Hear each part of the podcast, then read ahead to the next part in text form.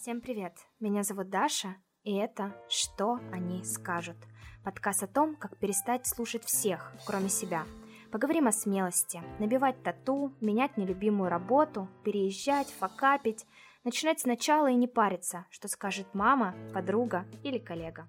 В пятом выпуске у меня в гостях Маша Кардакова, адвокат еды из Лондона – нутрициолог, автор нескольких бестселлеров и автор блога о научном подходе к питанию, создатель популярного приложения для здорового образа жизни. Маша рассказала об обратной стороне блогинга и о том, как развить иммунитет, что они скажут, и как реагировать на непрошенные советы. Мы говорили об эмиграции и безграничной силе эмпатии, о том, как разрешить себе быть неидеальным, внутреннем критике и синдроме самозванца, поддержке внутреннего взрослого, про сложные периоды уязвимости и важность поддержки в отношениях.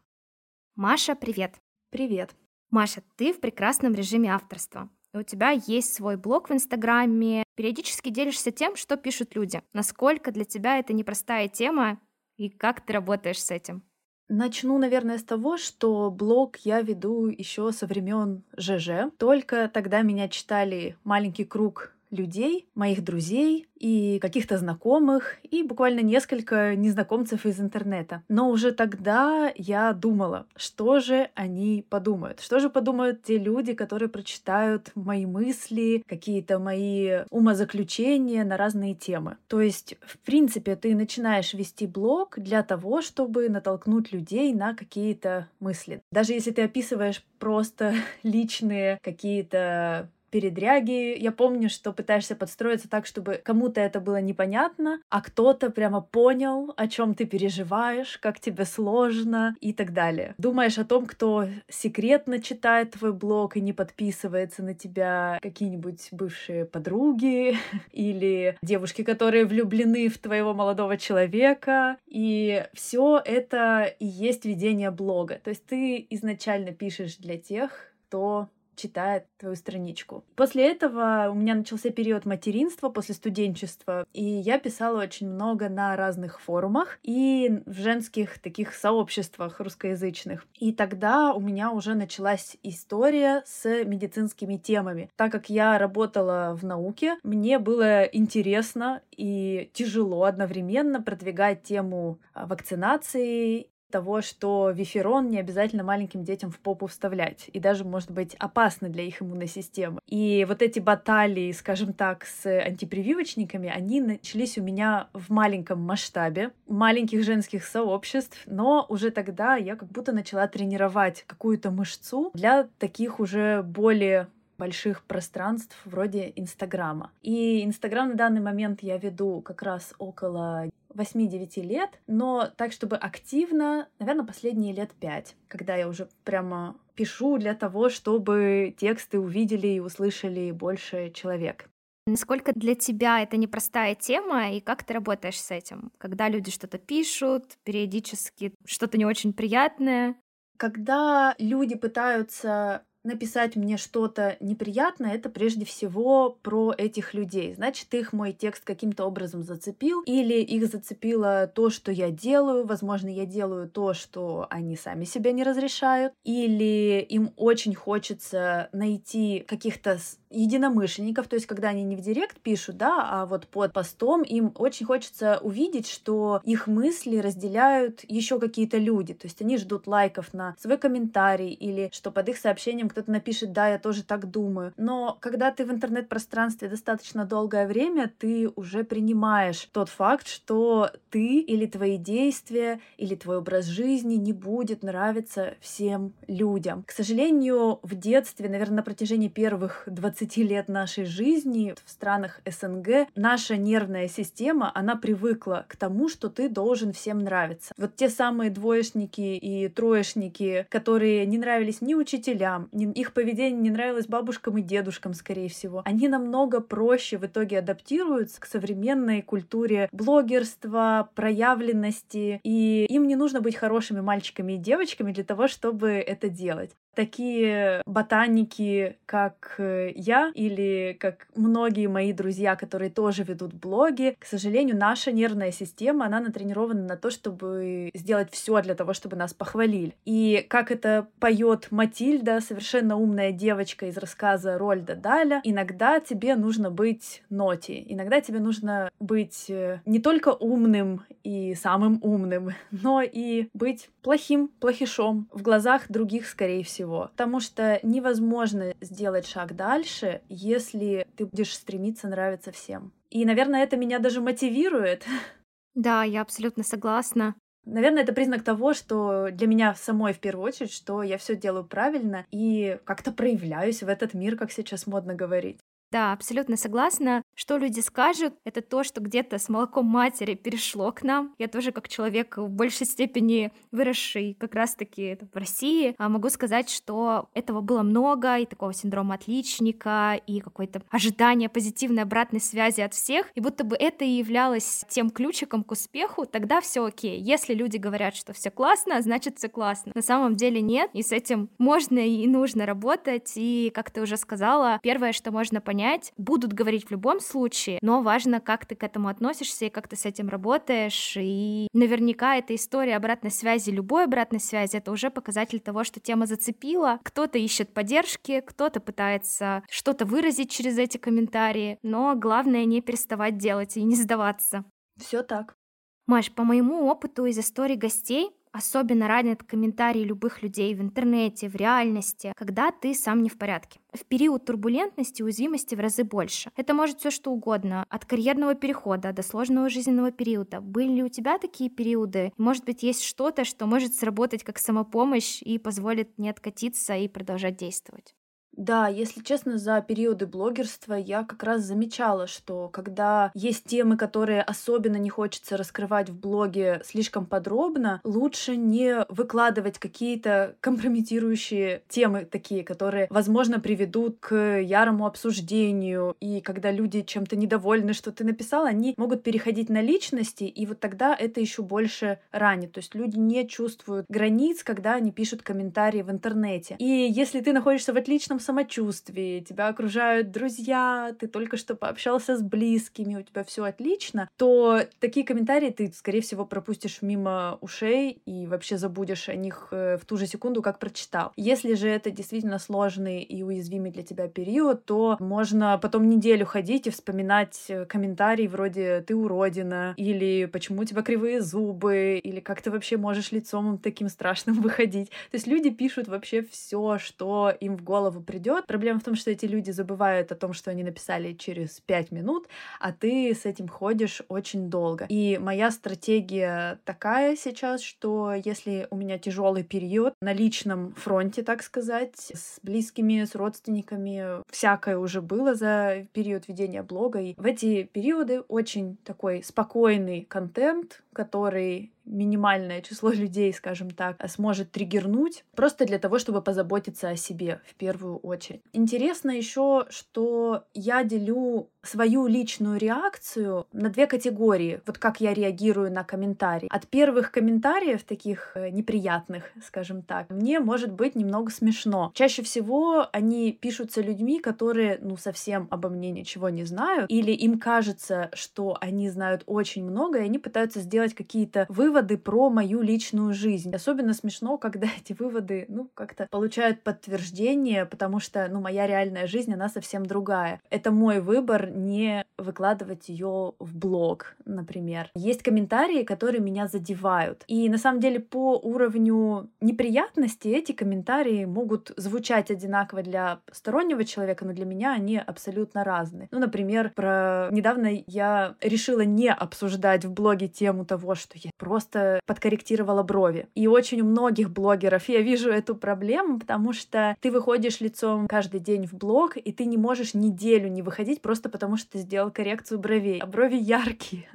И, конечно же, даже если я полтора года назад э, рассказала о том, что я первый раз в жизни сходила на перманентный макияж, ну, вдруг кто-то не может решиться, например. На самом деле всегда хотел. Или на меня очень много подписано девчонок из Лондона, которые хотят получить контакт специалиста, и мне проще выложить одну сторис и его отметить, чем писать всем в директ. И полтора года назад я этим поделилась, а сейчас подумала, ну, зачем? Это же мой экспертный блог. Я могу не рассказывать, наверное, об этом. Но за два дня мой директ заполнили комментарии. Конечно же, там было «Зачем вы это сделали? Вам так шло с естественными бровями». Я понимаю, что такие комменты, они тоже довольно смешные, и довольно нелепые. То есть непонятно, зачем человек хочет высказать свое мнение. Наверное, я это ассоциирую с тем, что ему очень-очень-очень хочется быть услышанным. То есть, чтобы кто-то обратил внимание на его мнение. Тогда я могу сделать вывод про жизнь этого человека. Я ее не буду писать этот вывод ему лично. Здесь, наверное, мне хочется посочувствовать, скорее всего, потому что я не знаю людей в моем окружении, кто хочет тратить время на обсуждение рисование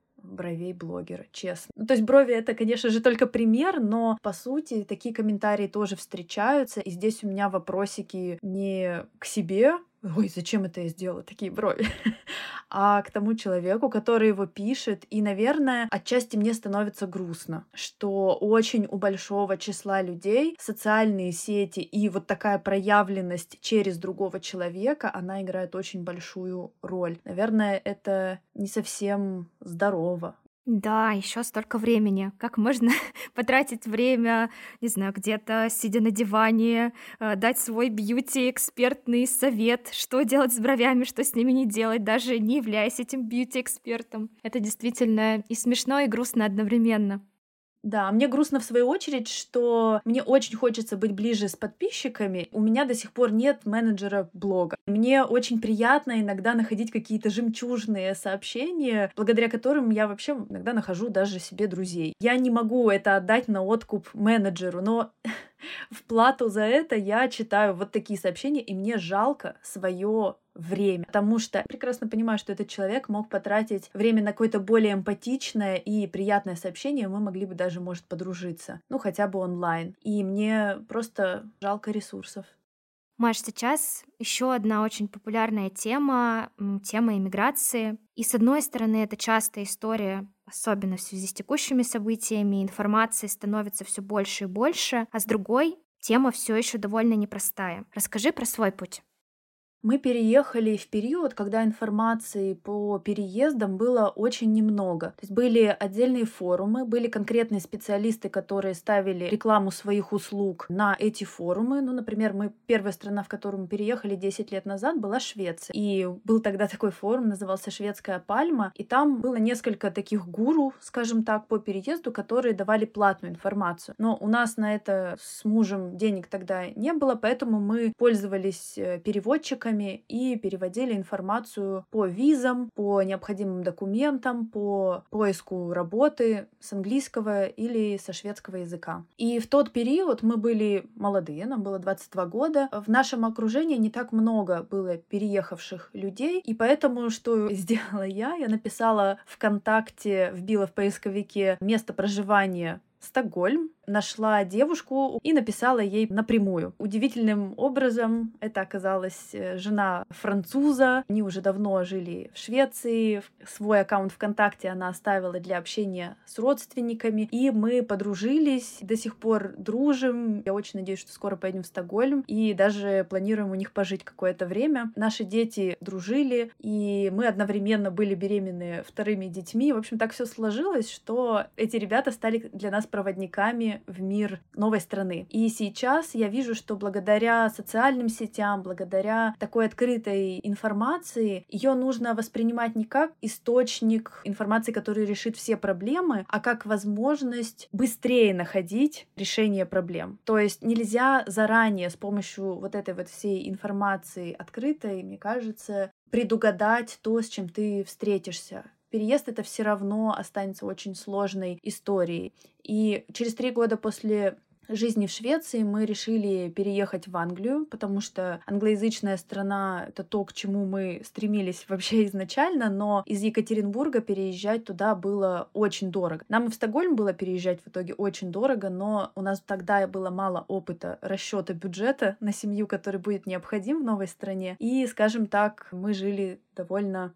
скованно. А в Англию мы переезжали уже осознанно, знали, что здесь у нас будет чуть больше возможностей, здесь будет чуть нам интереснее, наверное, с точки зрения детского обучения, с точки зрения походов на всякие культурные мероприятия. Ну, один Лондон — это как вся Швеция, и, наверное, нам хотелось попробовать пожить в большом городе.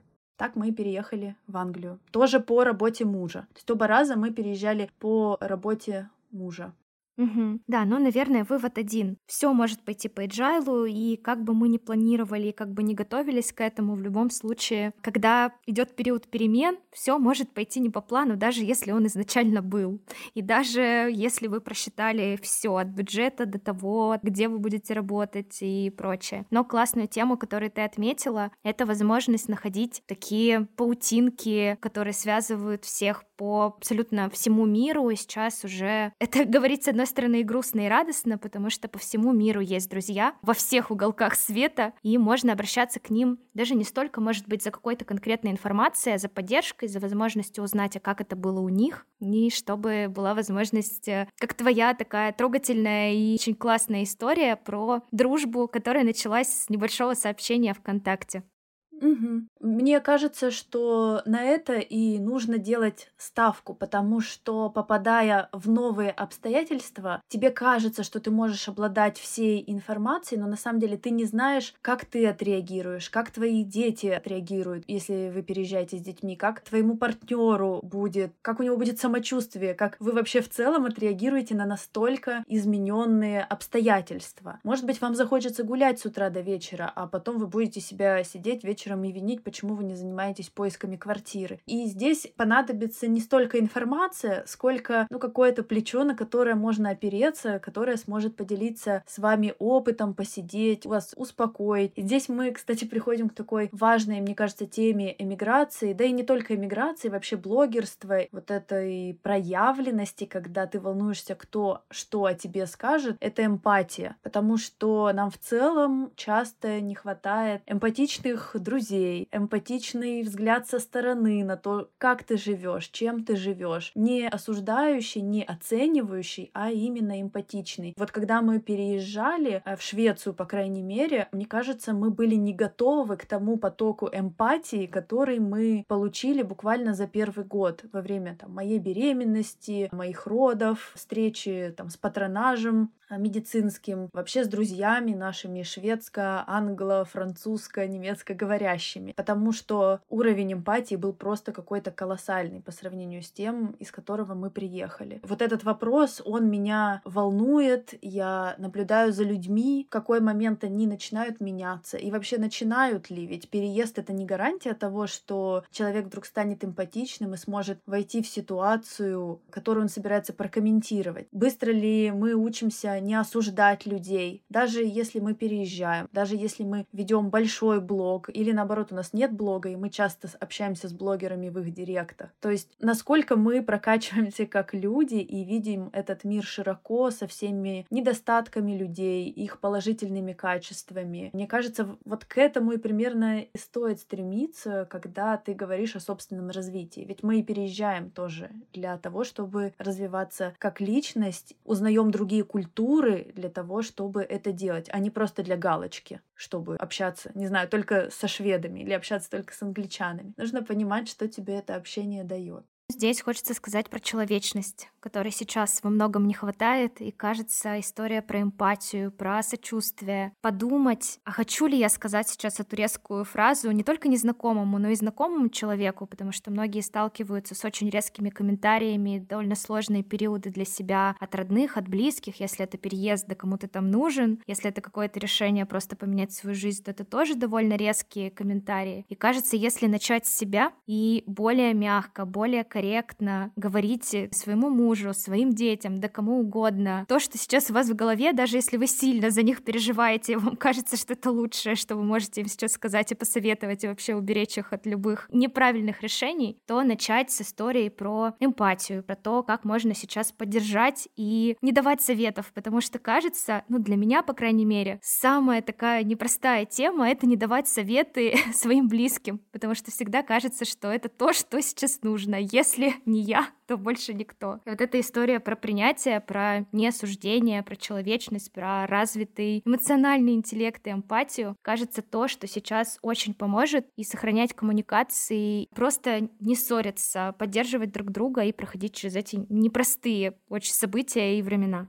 Еще хотела сказать по поводу эмпатии, почему меня эта тема сейчас так интересует, потому что встречается все больше и больше исследований на том, как эмпатия влияет на самооценку, например. И вообще больше всего исследований эмпатии было проведено в сфере медицинского сестринства. Были данные о том, что уровень эмпатии к пациенту влиял на способность пациента быстрее восстанавливаться после операции или перенесенных заболеваний. Еще у пациента увеличивался уровень уверенности в том, что он выздоровеет. То есть с одними и теми же заболеваниями, с одним же и тем же риском их вот сравнивали подход того, как с ним общались, как он себя чувствовал на протяжении болезни. Тоже очень интересная тема, как наша эмоциональная коммуникация может сильно влиять даже на нашу продолжительность жизни и к чему, как ни к этому, можно стремиться хотя бы ради себя. То есть, когда вы начинаете эмпатично относиться даже к вашим хейтерам, для этого нужно нужно, конечно же, уметь строить внутренние границы, да, не подпускать какие-то очень сильно провокационные сообщения в свою душу. И здесь очень помогает тоже правило внутреннего взрослого, который вас, внутреннего грустного ребенка, которому и так сейчас плохо, которого нужно, чтобы пожалели, вот этот внутренний взрослый, он может защитить и сказать, не читай,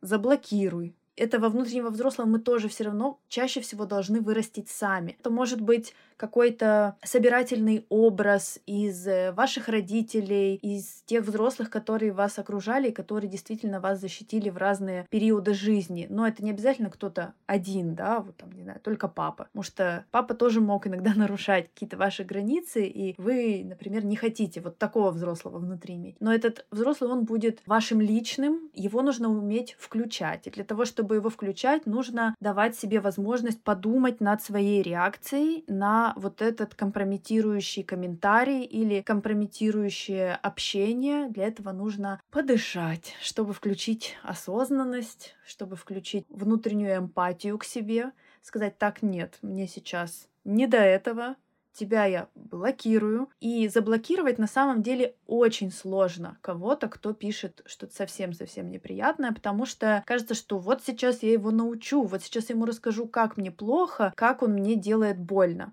Я, наверное, через это прошла, когда у меня болел онкологией муж. Мне писали вообще такие ужасные сообщения, что это я его до этого довела, как я так не могу его повести на ретрит в какой-то медицинский центр в Таиланде или в Италии, что я должна сделать все, что в моих силах, и как я так этого не делаю. То есть писали очень сильно нарушающие границы комментарии. И вот в тот период, наверное, у меня уже просто не было ресурса на вот это вот все. Я просто научилась научилась блокировать. И я очень надеюсь, что никому из наших слушателей не придется себя доводить до настолько катастрофической уже ситуации. Представьте, да, сколько у меня было хозяйственных дел разных, работа была и вся вообще эмоциональная ситуация. И я еще пыталась читать директ. В Директе тоже очень много было поддержки, безусловно. И много людей, которые уже через это прошли, это тоже важно и нужно. Но в какой-то момент нужно просто нажать кнопочку «заблокировать». И это я сейчас говорю не только о незнакомых людях, которые там рандомно пишут с разных концов света, но и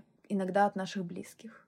Да, я понимаю. И кажется, тут еще одна тема — это самосострадание и такая экстренная самопомощь в трудных периодах, где, правда, иногда приходится просто не слушать и закрыться от того, что сейчас происходит, тот поток, который валится, и помочь себе в первую очередь для того, чтобы в этот момент помогать самому близкому. Это, наверное, не только в критические ситуации, не только в периоды болезни происходит с нами. Иногда для того, чтобы вообще что-то мочь отдавать и что-то отдать, в первую очередь это должно быть у тебя. И в момент, когда ресурс очень необходим, помочь себе в том числе не читать директ или не делать то, что вам сейчас не хочется делать. Такая первая история в любых сложных ситуациях, когда в жизни они случаются. С самосостраданием и сочувствием относиться к себе.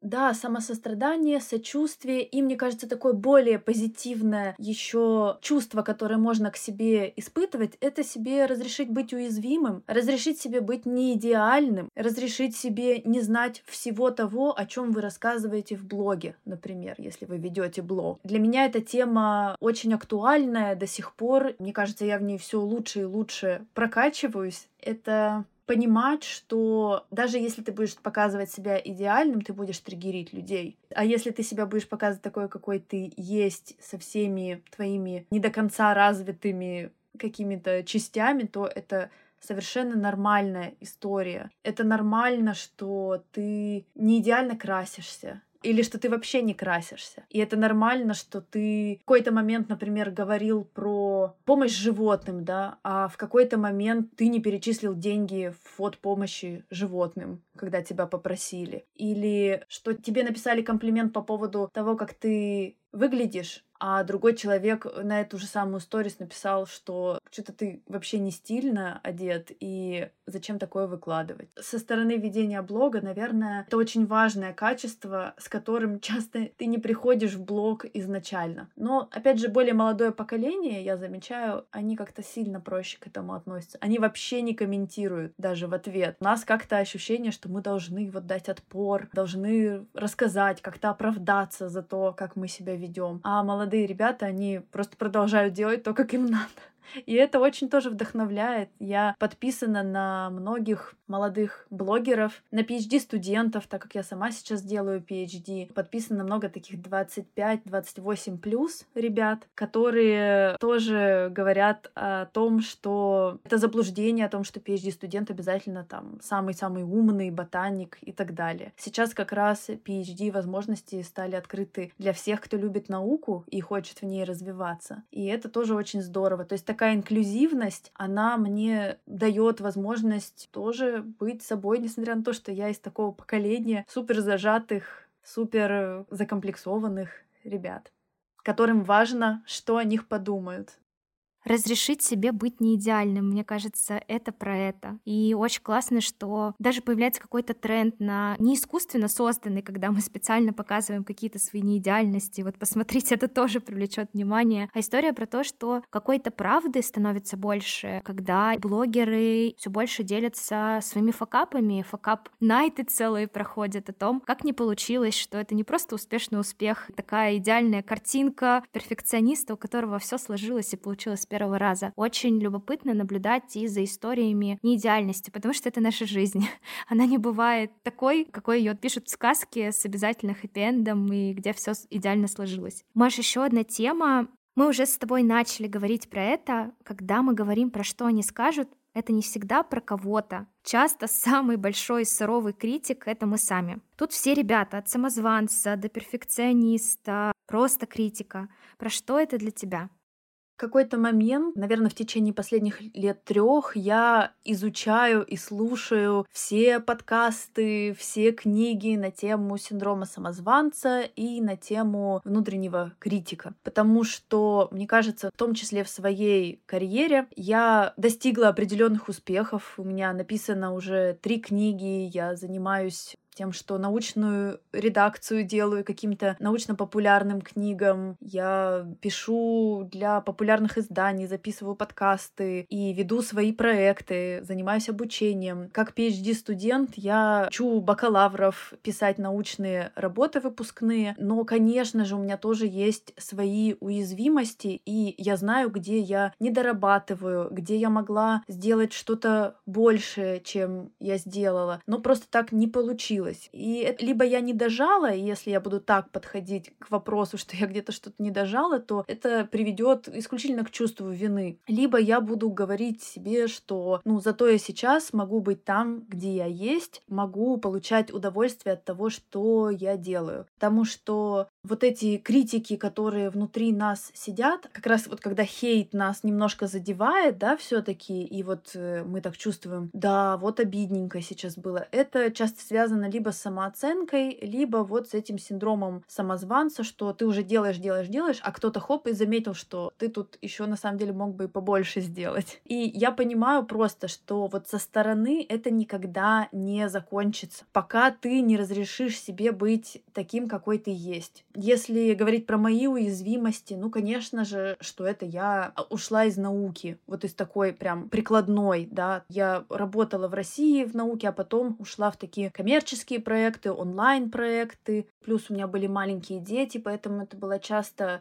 такая неполная занятость. Это были контракты, которые в целом с развитием моего личного бренда перешли уже в разряд таких хороших, крупных и интересных, тоже научно ориентированных проектов. Только сейчас я снова почувствовала силы и желание возвращаться в науку. И вот мне 33 года, и у меня есть PhD-студент, который сейчас только поступил к нам на кафедру. Ему там, по-моему, 24 или 25 лет. И я понимаю, что вот у меня был такой другой период в жизни, который мне тоже очень многое дал. И сейчас, ну почему бы и нет, почему бы и не сделать PhD, не опубликовать свою первую нормальную статью в таком возрасте. Мне кажется, главное это не останавливаться. И, конечно, меня, наверное, до сих пор сильнее всего можно триггернуть э, вот этой темой что я ушла из науки. И самое главное, что моя бабушка до сих пор триггерится тем, что я вообще уехала из России и оставила свою карьеру в науке. Я часто рассказываю на разных интервью, я как раз работала в лаборатории, которая сделала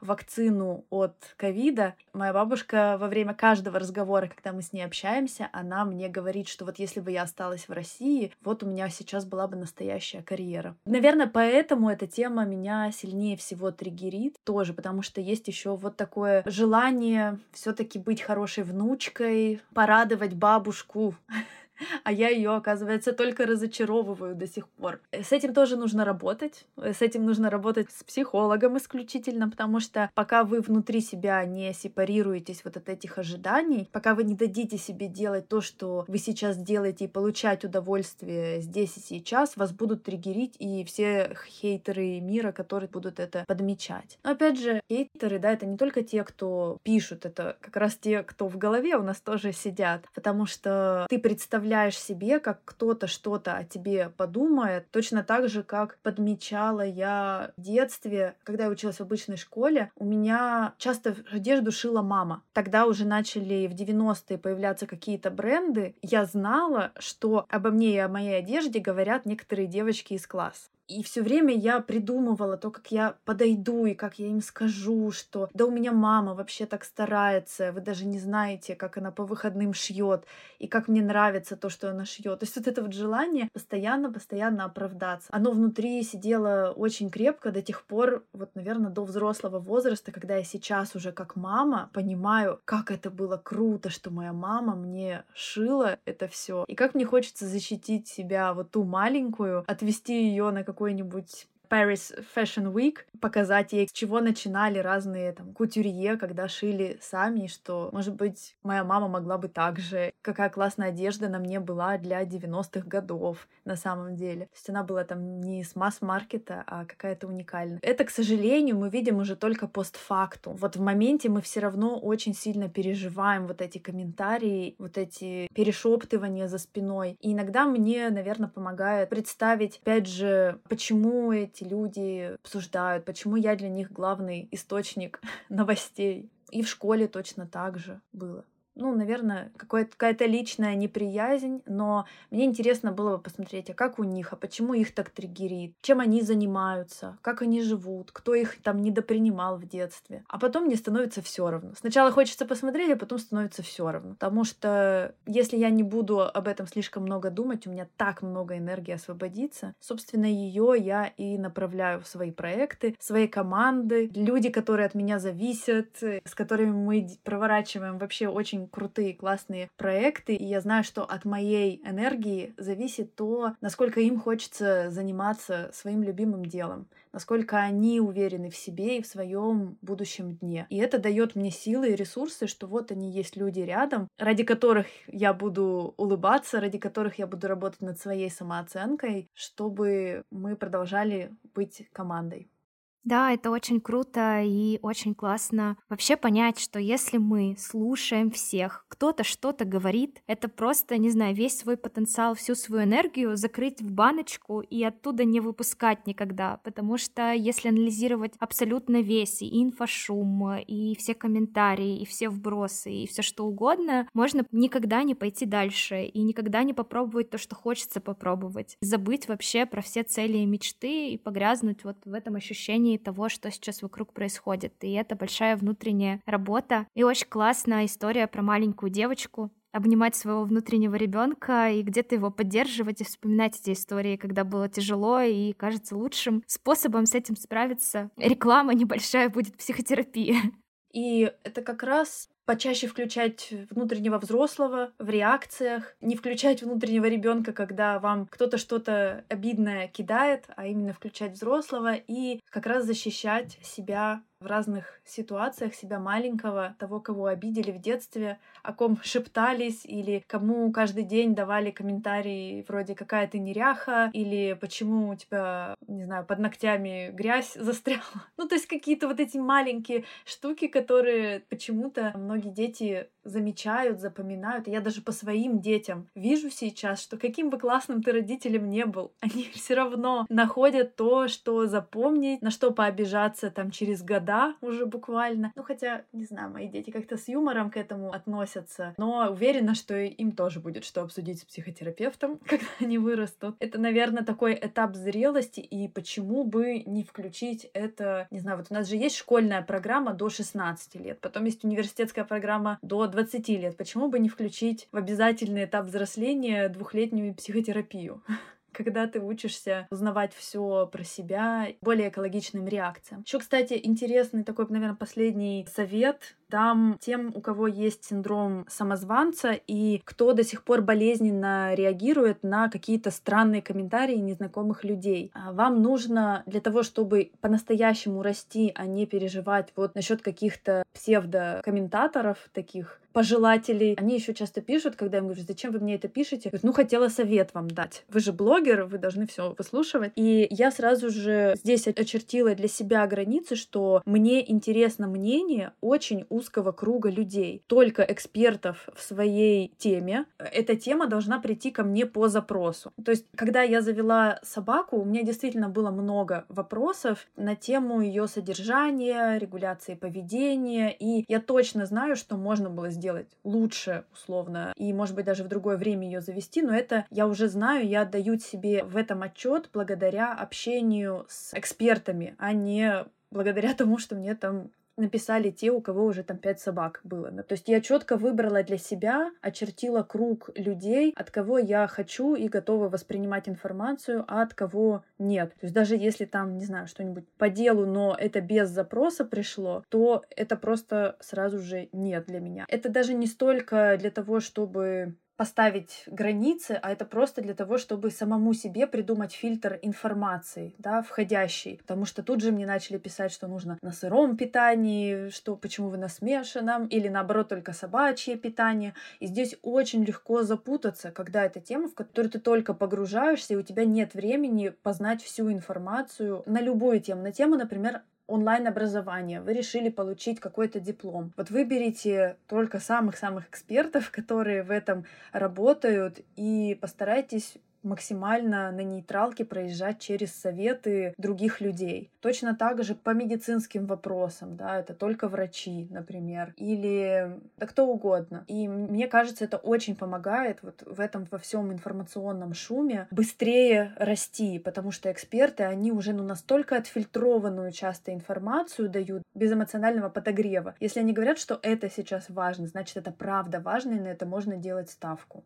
Да, это навык критического мышления. Кажется, без него сейчас просто никуда. Развивать его, ну и просто чек-лист у нас такой получился. Если вам кто-то дает совет или вообще что-то говорит, первое, что можно сделать, это задать себе вопрос, а вообще авторитет ли это для меня, авторитетен ли этот человек для меня, эм, эксперт ли он в какой-то области. Ну а вторая история, задать себе вопрос, а просил ли я этот совет, и эта обратная связь, она вообще была по запросу, или это все таки что-то опять где-то в воздухе витало и прилетело в меня.